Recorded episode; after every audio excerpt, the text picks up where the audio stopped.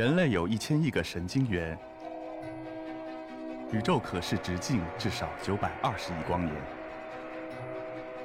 从无限小到无限大，在中科院 SELF 讲坛一起探索未知的世界。本节目由中科院 SELF 讲坛出品，喜马拉雅独家播出。大家好，我是陈英杰，来自广东佛山，很高兴这一次可以和大家一起去分享我自己创作的灵感。在在这个呃分享的之前，我想给大家看一个我自己的一个创作过程。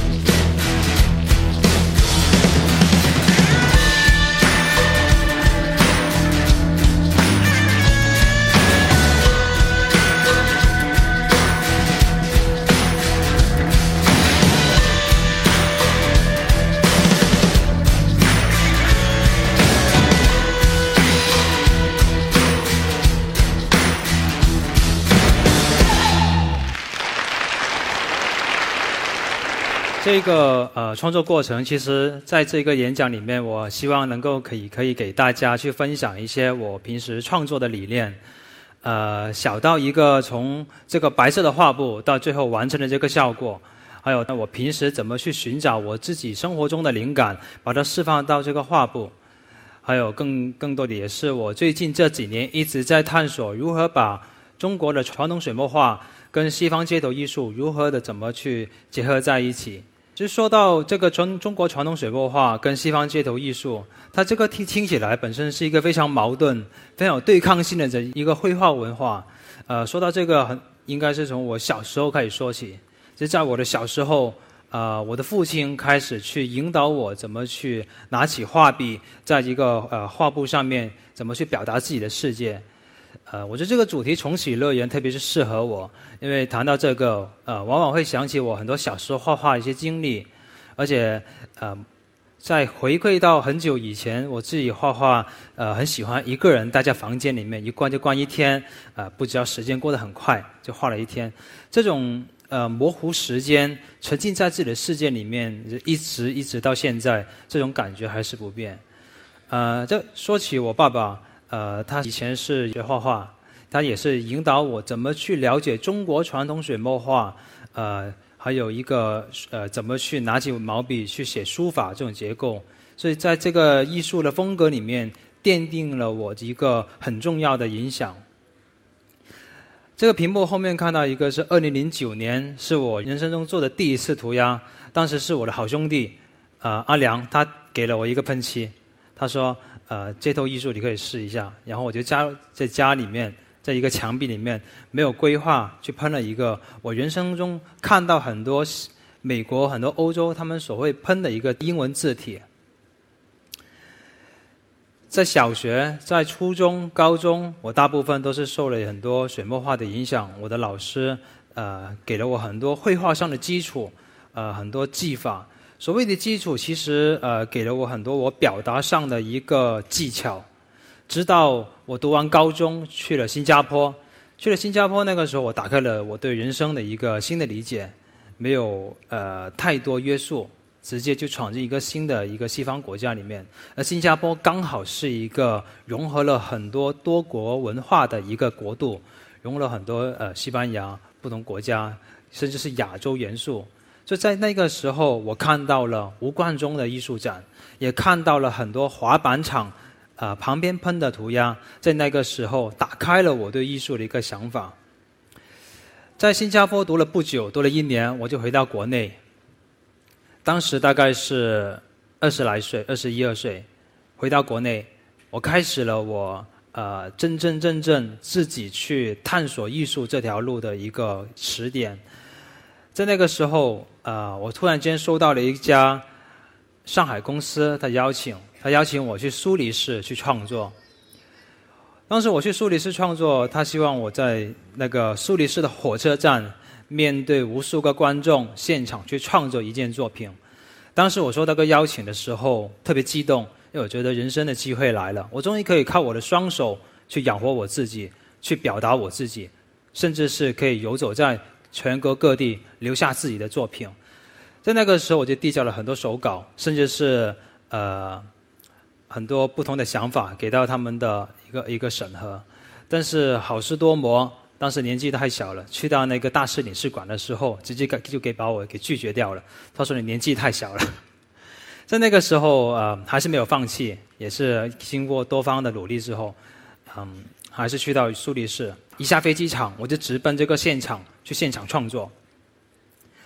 当我拿起喷漆，在这个绘画背景涂满整个颜色的时候，我突然间我的口罩全部都流鼻血，吓死！人家一一打开，呃，因为经过长期的高压，呃，长期的这个呃气候的不适应，但没但是想到这个机会来之不易，放弃口罩还是把这个作品完成了。也就也就在那个时候，我完成了我在国外第一个去尝试把。中国的水墨画的层次、水墨画的穿透力，跟西方街头涂鸦的反叛，它的这种突破的精神结合在一起。那时我就画了，结合当下的那个古典的音乐，呃，画了这个山水画。直到二零一五年，我在呃芝加哥举办了我人生的第一个画展。那个画展我筹备了两年的作品，呃，去把。一些我对过往的生活积累的作品，全部都展现出来，也是在那个时候第一次把我的作品展示在美国。我觉得很有意思，是外国人看到我的作品的时候，他们能够看到很多东方的水墨画，而当我把这个作品搬到国内去做我的画展的时候，他们看到更多的是一个西方涂鸦。这个时候好像是一个硬币，我们只看到一面。但是这种文化的输出、文化的传播，还有这种对碰，我觉得在在二零一五年接下来这几年，我游走在不同国家的创作里面，给了我很多不同的启发。而在传播这个水墨画跟涂鸦艺术的时候，我自己创造了三个主题：一个是包包括自然，一个是文化、醒狮，还有城市。我在街上不断呃去创作一些大型的壁画。山水画的创作对于我来说，它像一个太极一样。我把很多山水的一些构图、色彩，结合很多呃中国传统的太极符号、阴阳，它像一个平衡，黑中有白，白中有黑，这种混沌的状态。而每一次创作这种山水画的时候，呃，大部分都是没有计划、没有草稿，更多的是听着音乐，听着旋律。在空白的画布一步一步去创作，这种创作很像一个一个冒险，就是我永远都不知道我创作最后的画面它是什么样子的。有一次机会，我我接受了一个邀请，到山东希望小学去创作，也是我第一次把我在新加坡博物馆展览的第一件山水画放到了一个大大型的墙壁。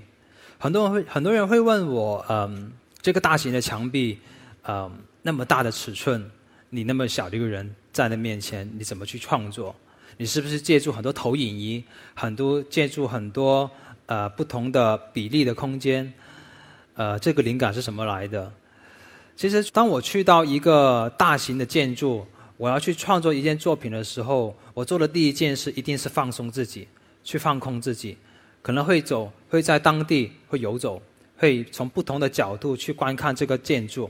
它像一个空白的画布，对于我来说是，对于我来说，它像我可以通过我的双手去掌控我所有大脑的东西。所以在这个时候，我会在创作的时候，我会不断的往后看，不断的呃往后退去看我整体的效果，一遍一遍。呃，在那个时候，也是我自己，我拿着这个起重机。不，自己像掌控我的右手一样，不断的在那里啊画这个笔触，也是不断的去调整。说到醒狮文化，醒狮文化是我家乡佛山顺德的一个呃很重要的传统文化。我觉得这个文化，嗯，因为时间历史太久了，而且它更多是伴随我一个创作童年的情节。在我小时候，我们都会听到古乐，很多鼓声，很多呃形式在我们家里面门口呃跳动，这是一个喜庆的感觉。而现在呃城市文化发展的越来越多，这种传统文化也越来越小了。我希望通过我的画布去传达一个我们属于亚洲文化，它可以变得很潮流、很时尚。所以我把很多对武术的理解，嗯，对醒狮的一个一个视觉的冲击力释放在画布上面。它像一个门神，这种颜色的结合也是呃，我当下我对很多醒狮文化零零碎碎的一个灵感。释放到这个画布，特别是一些我们醒狮听到的一些鼓乐、一些不同的演奏。当我画的时候，也是跟着这些音乐不断的在跳动。你看到很多呃，这个醒狮的眼睛旁边很多黑色的线条，其实也是通过很多嗯电钻加笔数无限的旋转创作出来的。包括一些街头文化、街头艺术。这个展览是我前两年第一次把形式文化传播到国外，也是在第芝加哥第二次的个展。在那个时候，是我觉得呃，一下子会有很有自豪感。我可以通过我的双手把这个作品、把这个文化传播到国外，传播的更远。我希望在未来的五年、十年、二十年。呃，慢慢慢慢，通过我自己的创作，我的自己的艺术世界，把形式文化打造成一个世界的文化。还有一个数学符号，叫一个是西方数学家他发明的一个莫比乌斯环。当我看到这个莫比乌斯环的时候，其实我当时不知道它本身背后的意义，我不知道它是代表着无限循环，它代表着我们呃开始结束，开始也是结束。但是我看到这个符号的时候，我有一下子触碰到，让我想起龙的一个形象。龙的形象，它像它也是我们呃中国传统文化很重要的一个符号，它代表着一个生命的无限循环。当时我就在把这两个概念结合在一起，就创作了这一件刺穿束缚中国龙的作品，也是我在香港苏富比第一次展览的一个作品。这个作品是今年的作品，呃，因为这个疫情，我们没有外出。当时我就花了很长时间在工作室完成这件作品，通过这件作品去传达对生命的探索，对生命循环。它像我们每个人都有二十四小时，我们每个人似乎都在重复每一天的生活、工作，但是因为这种重复，因为这种不断的循环，让我们有一些。需要不断去反思这个重要性，所以我在这个作品里面，我把这个莫比乌斯环融合到这个作品。在之前，我把这个作品放到了尤金，也是才延续了那个刺穿束缚的作品。我在迪拜也是在创作的时候，爬到了很高的楼上面。所以每一次城市的创作，我觉得是一个跟城市的对话。在创作之前，当地的朋友带我去了沙漠。让我把鞋子脱掉，呃，走在很柔软的沙漠，风打在我的脸上，这这种很零零碎碎的感觉会，会在我创作之前给了我很大的帮助，因为每一次创作，嗯，它是充满了很多随机性，我会把这种很多故事，我在旅游的故事，当下的气候融入到这个画笔里面，在上海的浦东。在创作这个作品之前，我去了柬埔寨，跟很多保护人、保护森林的人员、军事人员一起在森林里面住了几天。这个也会我在接下来跟大家分享。在那个时候，我创作的这个作品叫《残余的温度》。整个世界只有三千六百多只老虎，因为过度的呃捕捞、很多非法的一个买卖，导致了整个世界的老虎濒临灭绝。三千多只，其实已经算到在整个动物园里面，还有这个野生野生统计的一个一个数据。在那个时候，我听到这个消息，就触碰到我创作了这一件作品。这个作品，我把它放到一个城市，但是主题是是个自然。我觉得这种这种主题上的对抗性，可以给我我们的生活里面产产生很多不同的反思。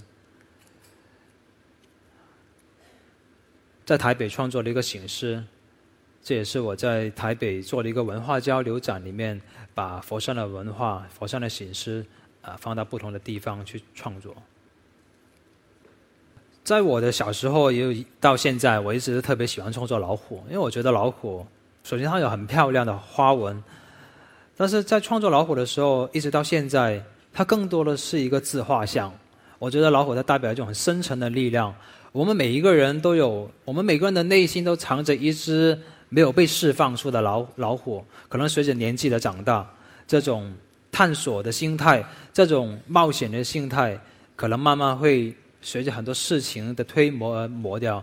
所以在每一次创作老虎的时候，我都很希望把这种深处的力量释放在这个画布上面，然后通过小的画布。再到大型的作品，大型的墙壁，北京创作的一个一个呃猎猎豹。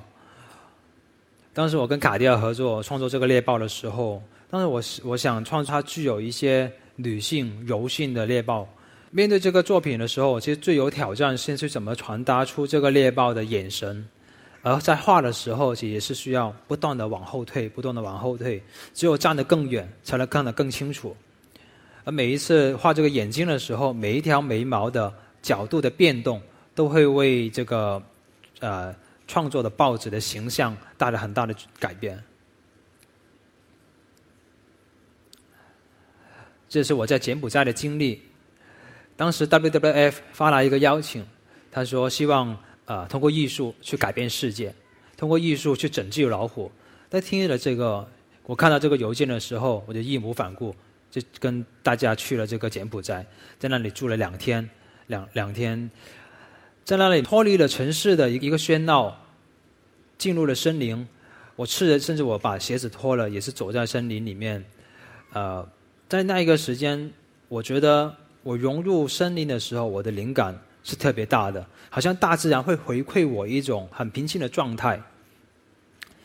也是跟着他们去探索，呃。柬埔寨现在的老虎是怎么一个生存的状态？虽然到到最后我们只找到了一只小兔子，没有找到老虎的踪迹。因为据统计，在那个时候，老虎已经被边界很多很多捕猎的人，呃，已经打猎的差不多了。而当那时候，我们找到了很多打猎老虎的那种，呃，那种生生锈的铁链。也是在那个时候，我回到工作室的第一个礼拜。就创作了这一件作品，叫《世界地图》。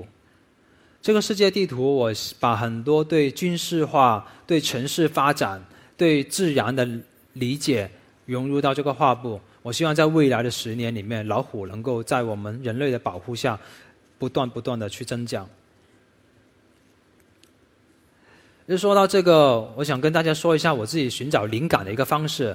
我除了创作，我还有一个很喜欢的活动，是喜欢玩卡丁车。喜欢玩赛车，赛车很多人会问赛车跟画画有什么联系？一个是很快，一个是很有激烈性的，一个是很安静的。但是在我的世界里面，我觉得他们是非常相通的。他们像莫比乌斯环。当我当我拿着我的方向盘在赛道时候，重复的每一圈，重复的每一个弯的时候，我都会在这个弯里面用一个很快的时间，把时间变得很慢，去找到那个微妙感。我觉得这个跟在创作里面很像。当我每一次重复画每一只老虎的时候，每一个角度的时候，我感觉我都是在寻找改变。这也是莫比乌斯环，我觉得它最有魅力的一个一点就是，我们需要在不断的循环里面去找到一些改变。这也是我喜欢赛车，呃的一个很重要的原因。每一次我跑完赛车回到工作室，呃，所有的精力都会被消耗到，消耗掉。但是慢慢慢慢，但我又会重新的去补充我自己，重新投入到画布，这种不断的循环会让我，会会找到很多灵感。而因为赛车，我开始把灭火器改造，开始把呃电钻、气枪，甚至是真正的汽车，把它轮胎改成改造成一个画笔，在画布上面创作。所以我觉得灵感是这么来的，灵感是从我们的兴趣，从我们的热爱，从我们人生中。最感到快乐找到你小时候那个时间来的。这小时候里，我觉得小时候是最快乐。像一个婴儿慢慢慢慢长大，我们变伴随着这种快乐，可能会变得越来越复杂。而画画，它可以让让我们变得越来越简单。这些是我一些平时生活中零零碎碎的东西。有些时候，我甚至会结合一些火，甚至把作品燃烧。燃烧那个过程，我觉得是一个创作的过程。其实回归到最后，有两个符号是非常启发我的，一个是莫比乌斯环，一个是太极。